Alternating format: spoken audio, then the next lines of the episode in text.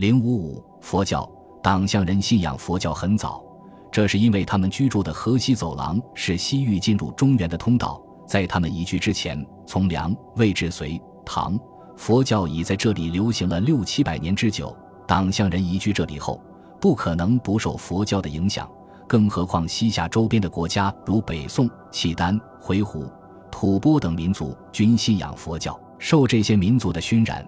党项人信仰佛教也是很自然的事，当然，党项人并不是被动的接受佛教，而是主动皈依的。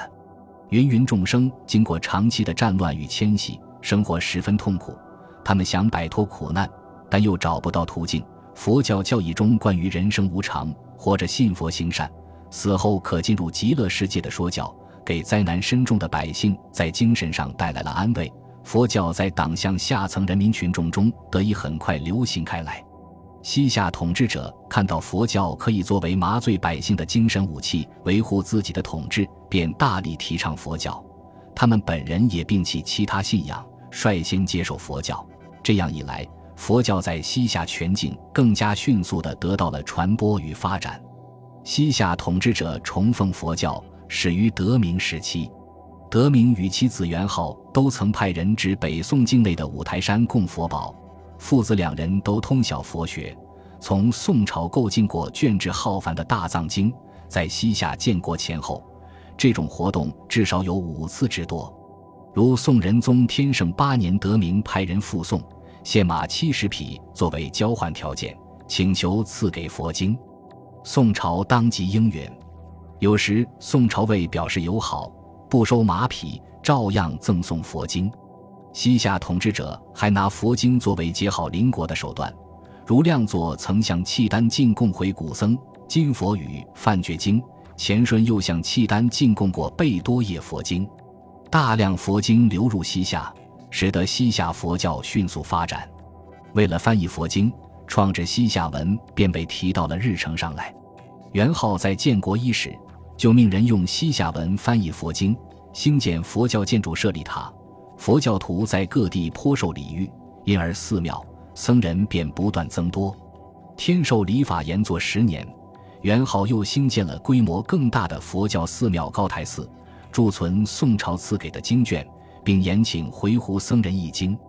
西夏与宋交恶时，元昊中宋人反间计，杀其兄也立望荣。皇后也立氏接望荣之妻梅藏氏入宫居住，元昊与他私通，被皇后发觉，令梅藏氏出家为尼，在兴庆府戒坛寺受戒。后来又修建了承天寺。梅藏氏好佛，因中国赐大藏经，一兵民数万，相兴庆府西偏起大寺，驻经其中，赐额承天，颜回古僧登座演经。梅藏氏与亮作时临听焉，由是可知西夏初已有女尼。元昊为表示对佛的虔诚，又以四孟朔为节。孟为春夏秋冬四季的第一个月，即正月、四月、七月、十月，说为初一日。元昊规定在这几个月的初一日礼佛，这实际上是用行政命令的手法使全民皈依佛教。通过这样的全民性的佛事活动，把佛教抬上了更高的地位。义宗亮作即位时，还在襁褓之中。由其母梅藏氏垂帘听政，梅藏氏本人就曾出家为尼，对佛教的虔诚是不言而喻的。亮作受母亲的影响，幼小时曾与母亲一起听僧侣讲经。从十六岁亲政后，向宋朝求赐大藏经，还向辽朝进贡回古僧金佛及梵觉经，加强了同周边国家的佛事交流。亮作在位时，还创建了明沙州的安庆寺。惠宗炳长系义宗之子，即位时年方七岁，由其母梁太后摄政。母子两人都对翻译佛经有浓厚的兴趣。北京图书馆收藏的一幅西夏译经图，图中有秉常与其母梁氏分坐于一场两侧的场面。西夏统治者对易经的重视于此可见。秉常时还刻印了很多汉文佛经。黑水城遗址出土的汉文佛经中有一部分就刻印于这一时期，其中天赐李胜国庆五年刻印的《般若多心经》是迄今所知西夏汉文佛经的最早刻本。河西走廊的佛教圣地莫高窟榆林窟都有秉常当政时期的汉文题记。崇宗前顺是惠宗的长子，即位时三岁，由母后梁氏摄政。梁氏既是佛门弟子，又是胸怀文韬武略的女中豪杰，曾多次领兵与宋鏖战。尽管如此，崇宗一朝还是翻译了不少佛经。从他即位至天佑民安元年，短短五年时间里，已用西夏文译完佛经三千五百七十余卷。这是我国历史上的第一部翻文大藏经。钱顺还和母后梁氏斥巨资重修凉州感通塔及寺庙。他亲政后，在佛教方面所做的第一件事，便是在甘州建筑规模巨大的卧佛寺，还曾亲至莫高窟、榆林窟烧香礼佛。钱顺为佛教在西夏的繁荣做出了贡献。佛教在西夏后期依然受到重视。仁宗皇帝执政长达半个世纪还多，把西夏佛教推进到了一个新阶段，使佛事重新，令德法复盛。他派人到金国购买佛书，设立刻字司，专门从事刻印事业。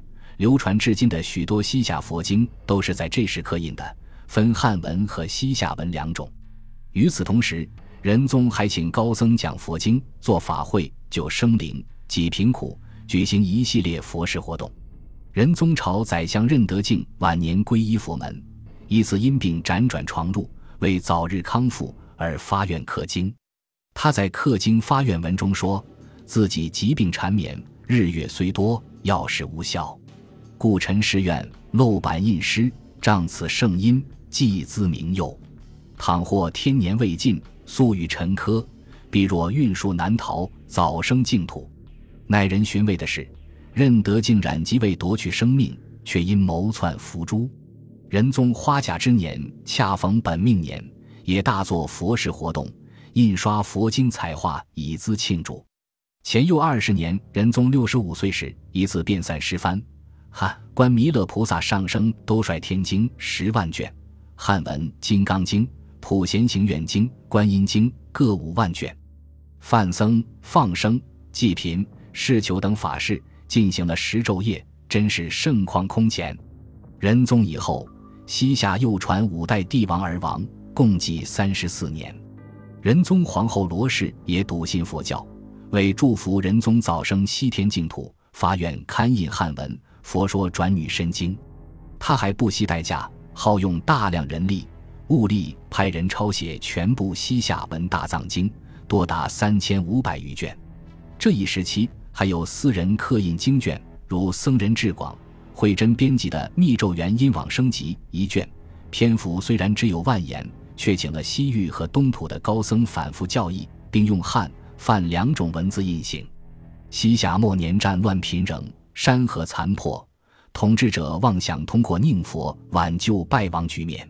神宗遵需以皇帝名义善写泥金字西夏文，金光明最胜王经。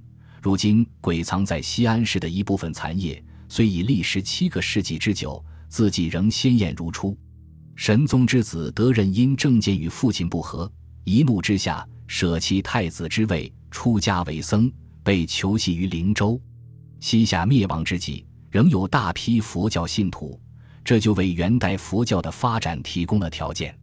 西夏既重视佛教，便在政府机构中设有相应的官署。共有三个，即僧众功德司、出家功德司、护法功德司。西夏官署分为五品，也即五个等级。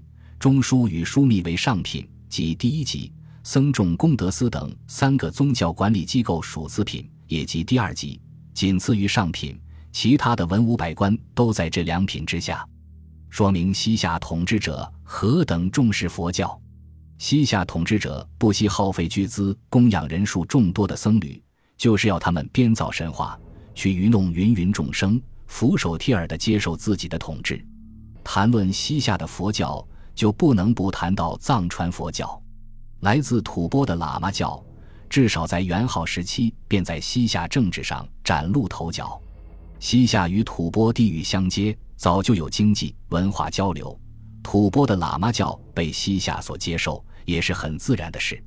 元昊与宋朝媾和后，遣使谢宋朝的册封，又遣藩僧及外籍法正等报谢景佑中所赐佛经，开了喇嘛教僧侣在西夏政治舞台上任职的先河。西藏噶玛格举派的都松钦巴是该派出族法王，在吐蕃影响很大。仁孝派人入藏奉迎，都松钦巴因事不能亲至，派弟子格西藏所部前来，仁孝尊他为上师，并组织力量翻译佛经。现在保存完好的《佛说宝语经》的西夏文版是根据藏文译者校订的。其后都松钦巴所创粗布四件白灯折棒宝塔时，仁宗皇帝曾赠送赤金璎珞与幢盖等饰物。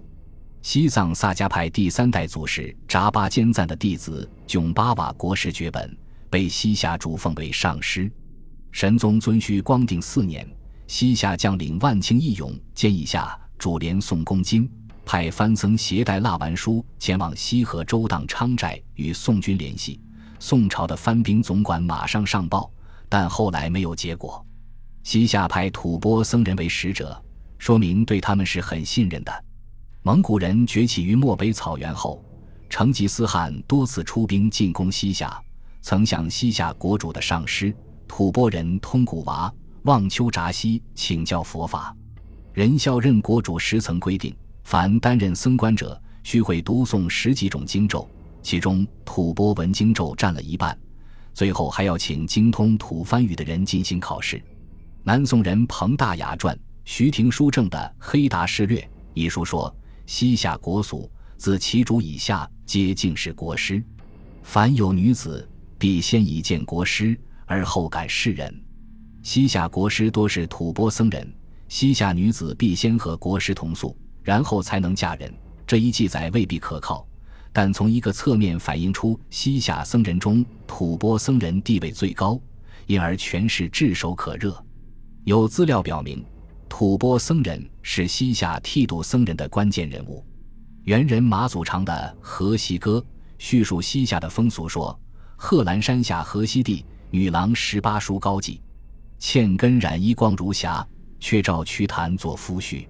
瞿昙是指乔达摩，原是释迦牟尼种姓，在诗中泛指僧人。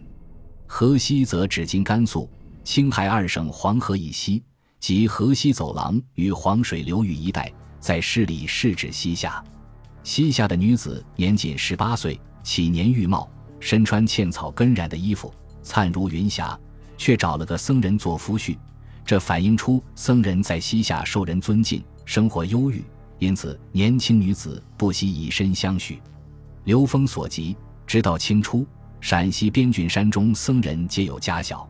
按史学家赵翼的说法，此乃甘凉一带旧俗也。事实上，藏传佛教在西夏境内河西走廊的瓜、沙、甘、凉等州的影响，远比其他地区要大。喇嘛教僧侣在西夏政治上和社会上都占有重要地位。西夏的佛经有西夏文、藏文、汉文三种。西夏文佛经中有一部分译自藏文，还有一部分佛经虽用西夏文写成，但在每一西夏字旁又用藏文注其读音。这说明藏传佛教在西夏佛教中占有重要地位。汉文佛经有八九十种，西夏文佛经大约有四百种，多达八百二十部。三千五百七十九卷的西夏文大藏经是中国佛教史上的瑰宝。西夏文佛经分经、律、论三藏。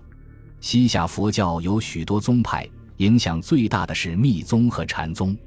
密宗又称真言宗，传说系印度大乘佛教祖师龙树所创。该宗主张即身成佛，对设坛、供养、诵咒、灌顶等仪式均有严格规定。需由导师秘密传授。西夏人在进入封建社会后，因生产力相对低下，还保留有较为原始的信仰与风俗，因此容易接受密宗那种类似巫术的仪式与条规。禅宗是西夏佛教中影响较大的宗派，该宗主张师徒之间要以心印心，在行动与语言上互相默契，而不重视对佛教典籍的钻研。当时的西夏佛教经卷，不论是西夏文还是汉文，都不易掌握，使一般皈依佛门者望而生畏。禅宗因不强调熟悉佛经，因此易于被人们接受。禅宗势力不断扩大，一些精通禅学的高僧也就应运而生。除了密宗和禅宗外，佛教流派还有华严宗、净土宗、天台宗等。他们势力较小，不能与密宗、禅宗相协行，但在西夏百姓中也有一定影响。除了佛教外，西夏还有道教，不过势力不大，因而引不起人们的注意。如元昊之子宁敏曾跟随道士学习辟谷法。